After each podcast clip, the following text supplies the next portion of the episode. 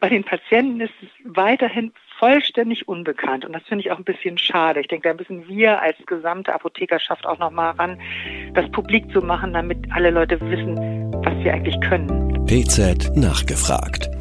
Der Podcast für das Apothekenteam. Hallo und herzlich willkommen zu PZ nachgefragt, dem Podcast der Pharmazeutischen Zeitung. Mein Name ist Caroline Lang, ich bin Apothekerin und PZ-Redakteurin und ich möchte heute gerne erfahren, wie die Umsetzung der pharmazeutischen Dienstleistungen, die Apotheken ja jetzt seit Anfang Juni anbieten dürfen, im Apothekenarbeitsalltag so gelingt. Und dazu habe ich die Apothekerin Dorothee Michel eingeladen, um mit mir zu sprechen. Sie beschäftigt sich bereits seit langem mit Medikationsanalysen in der Praxis, aber auch auf wissenschaftlicher Ebene und als Inhaberin der Marktapotheke in Hamburg-Eidelstedt hat sie bereits erste Erfahrungen mit den pharmazeutischen Dienstleistungen gesammelt und wird mir heute davon berichten. Erst einmal herzlich willkommen, liebe Frau Michel. Schön, dass Sie da sind. Ja, vielen Dank für die Einladung und guten Tag in die Republik aus Hamburg. Frau Michel, welche der fünf pharmazeutischen Dienstleistungen haben Sie in Ihrer Apotheke denn bereits durchgeführt? Na, wir haben natürlich, wissen Sie, ist ja mein Steckenpferd, schon Medikationsanalysen durchgeführt, aber die Kolleginnen haben auch die neue Blutdruckmessung den Patienten angeboten und durchgeführt und auch Inhalationsschulungen. Mhm. Und wie sind Sie das Ganze als Apothekenteam angegangen? Welche Vorbereitungen haben Sie getroffen? Inwiefern haben Sie sich personell strukturiert?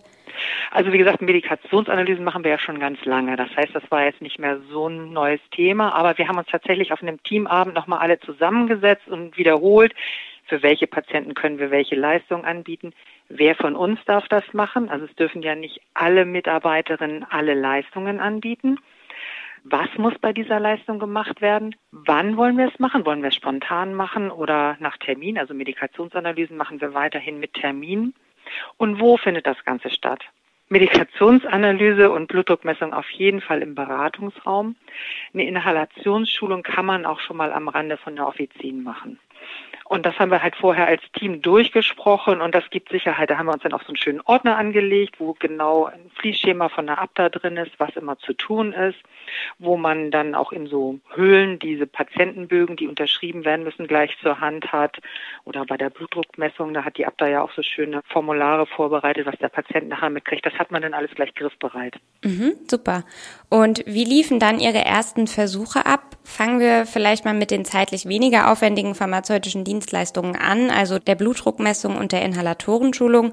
Von der Patientenakquise über die Durchführung bis hin zur Dokumentation, wie lief das Ganze ab? Also die beiden habe ich tatsächlich nicht selber durchgeführt, sondern meine Mitarbeiterinnen und das habe ich so am Rande dann mitbekommen. Ich habe aber auf jeden Fall gehört, der Kunde, der unsere allererste Inhalationsschulung jetzt nach diesen neuen pharmazeutischen Dienstleistungen bekommen hat, der war sowas von begeistert. Das war wirklich entzückend. Also der kam mit einem Rezept, hatte das neu verordnet und war, was ja hier wichtig ist, eben nicht in so ein Disease Management Programm eingeschrieben, sondern hatte das wirklich komplett neu und wusste gar nicht so richtig, was er da jetzt eigentlich machen sollte. Und dann hat die Kollegin gesagt, so, ich kann Ihnen das gerne erklären und dies gehen wir jetzt zusammen durch. Wenn Sie möchten, machen wir das sofort. Und fand er natürlich toll, weil der wollte das ja auch anwenden, was er da verordnet bekommen hat. Und dann sind die das zusammen durchgegangen. Und es ging eigentlich auch relativ zügig.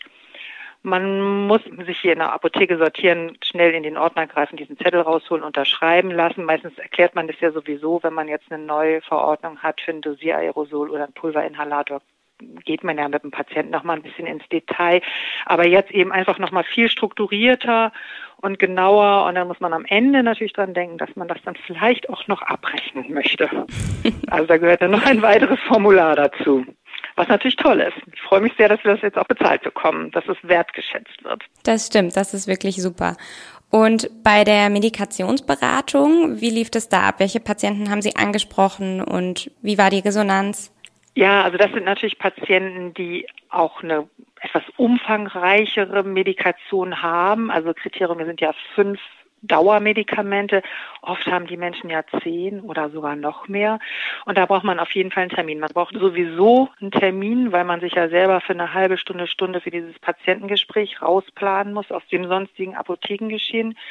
Ich denke, man braucht auch einen Termin, weil man natürlich sicher sein will, dass man dann auch Platz hat im Beratungsraum, dass da nicht eine Kollegin gerade was drin geplant hat und damit der Patient vorbereitet ist und wirklich alle seine Sachen mitbringen kann. Denn ohne die Packungen wird es kompliziert und eigentlich auch fast ein bisschen witzlos, denn die Leute erzählen einem das viel leichter und ehrlicher und man merkt auch mehr, wie die mit ihren Medikamenten zurechtkommen, wenn die wirklich die Packung in der Hand haben und sagen, ja, hier, na, das ist ja meine Blutdrucktablette. Also das muss man planen und dann einfach durchgehen. Und vor allen Dingen, wenn man es plant, kann man sich natürlich selber auch viel besser vorbereiten auf das Gespräch. Wenn man vorher in die Datei guckt, die man in der Apotheke ja von vielen Menschen schon hat, kann man ja sehen, wie ist die Medikationshistorie und dann fallen einem immer schon so ein paar Punkte ein, wo man sagt, na, hier muss ich mal nachhaken. Man darf natürlich nicht denken, man wüsste vorher schon alles. Ne? Es ist auch recht wichtig zu hören, was ist denn dem Patienten da jetzt wichtig? Was können wir für sie tun? Also meistens entsteht so eine Medikationsanalyse ja daraus, dass ein Patient einen anspricht und sagt, hier, ich habe das und das Problem, haben Sie noch eine Idee oder irgendwie komme ich damit nicht klar oder es gibt ja immer irgendwie einen Anlass. Irgendwas bekommt nicht scheinbar. Dann kann man da ja dem mal nachgehen. Mhm. Und da ist, denke ich, eine Medikationsanalyse genau die richtige Methode. Also Sie gehen vor allem auf die Leute zu, die schon im Beratungsgespräch einen Hinweis darauf liefern, dass da eventuell Probleme mit der Medikation vorliegen könnten und bieten das denen dann aktiv an. Genau, bei allen, wo es sowieso super glatt läuft und keine weiteren Fragen gibt, ist es ja witzlos. Ne? Wir wollen ja auch irgendwie Nutzen haben, also für die Patienten. Und mhm.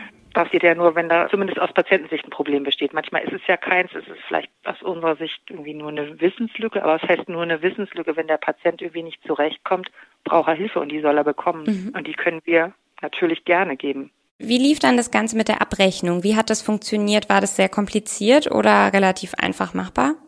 Es ist eigentlich okay in unserer Apothekensoftware. Also bei uns ist es so, dass man aus den Patientendaten, die wir sowieso schon gespeichert haben über Kundenkarten, kann man diese ganzen Sachen übernehmen auf die Abrechnungsformulare und dann muss man halt die PZN eintippen für die entsprechende Dienstleistung.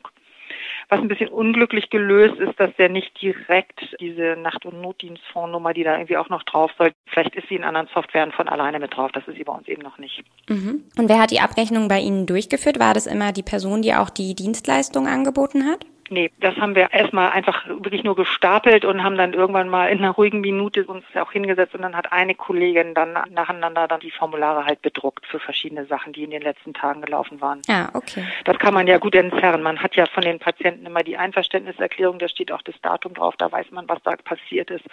Das muss nicht zusammenhängen. Man darf nur nicht vergessen. Mhm. Wäre ja schade. das wäre tatsächlich schade, das stimmt. Und Sie haben es schon ein bisschen angedeutet. Wie war denn die Resonanz der Patienten und Patientinnen auf die Dienstleistungen und hatten ein paar eventuell auch schon, bevor Sie das angesprochen, was von Ihrem neuen Anspruch gehört? Also bei den Patienten ist es weiterhin vollständig unbekannt und das finde ich auch ein bisschen schade. Ich denke, da müssen wir als gesamte Apothekerschaft auch noch mal ran, das publik zu machen, damit alle Leute wissen, was wir eigentlich können, dass wir viel mehr können als nur Packungen rüberreichen. Mhm. Aber wenn die dann diese Dienstleistung bekommen haben, war die Begeisterung echt groß. Bei Medikationsanalysen hatte ich das ja vorher schon erlebt, dass die Leute dann wirklich kommen und ach, das ist wirklich total nett. Dann kriegt man einen riesen Blumenstrauß oder irgendwas geschenkt, weil die einfach so begeistert waren. Aber auch so ein würde mal sagen, relativ junger Patient nach so einer Schulung zu einem Inhalator, wo ihm das wirklich genau klar ist und jetzt weiß er auch ganz sicher, wie er das anwenden soll und weiß, dass er das richtig macht, der war total begeistert. Und das hatte ich nicht erwartet. Also ich hätte gedacht, naja, das, das ist okay, so Dienstleistungsgesellschaft und das erklärt mir einer und so. Aber nee, da war auch wirklich große Begeisterung. Das bereitet dann natürlich auch viel Freude im Team, wenn das so gut ankommt bei den Patienten und Patientinnen. Auf jeden Fall. Es ist schön, dass man endlich mal richtig zeigen kann, was man so drauf hat und dass es dann tatsächlich auch noch in Geld wertgeschätzt wird. Mhm. Und was würden Sie anderen Apothekenteams raten, die vielleicht noch zögerlich sind mit den pharmazeutischen Dienstleistungen?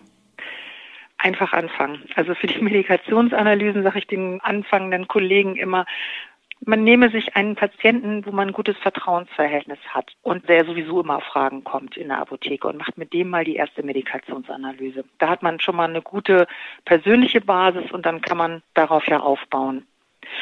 Blutdruckmessung, glaube ich, haben alle Kolleginnen und Kollegen schon mal gemacht. Da kann man, glaube ich, auch direkt einfach loslegen. Inhalationsschulung muss man sich vorher ein bisschen organisieren. Wir hatten hier Glück, wir hatten, weil wir immer so viele Pharmazeuten im Praktikum haben, sowieso so eine sehr gut gefüllte Box mit diesen ganzen Demo-Inhalatoren. Die sollte man natürlich vorab zur Hand haben, bevor man dann vielleicht einen Inhalator erklären soll, den man eben nicht perfekt drauf hat. Das heißt, da würde ich dann das vorbereiten und dann loslegen. Super, Frau Michel. Ich denke, es ist klar geworden, sowohl für das Apothekenteam sind die pharmazeutischen Dienstleistungen eine Bereicherung, aber auch für die Apothekenkunden und Apothekenkundinnen. Ich danke Ihnen ganz herzlich für die spannenden Eindrücke aus dem Apothekenalltag und wünsche Ihnen weiterhin ganz viel Erfolg bei der Umsetzung der pharmazeutischen Dienstleistungen. Vielen Dank, dass Sie heute da waren, Frau Michel. Sehr gerne. Danke. PZ nachgefragt. Der Podcast für das Apothekenteam.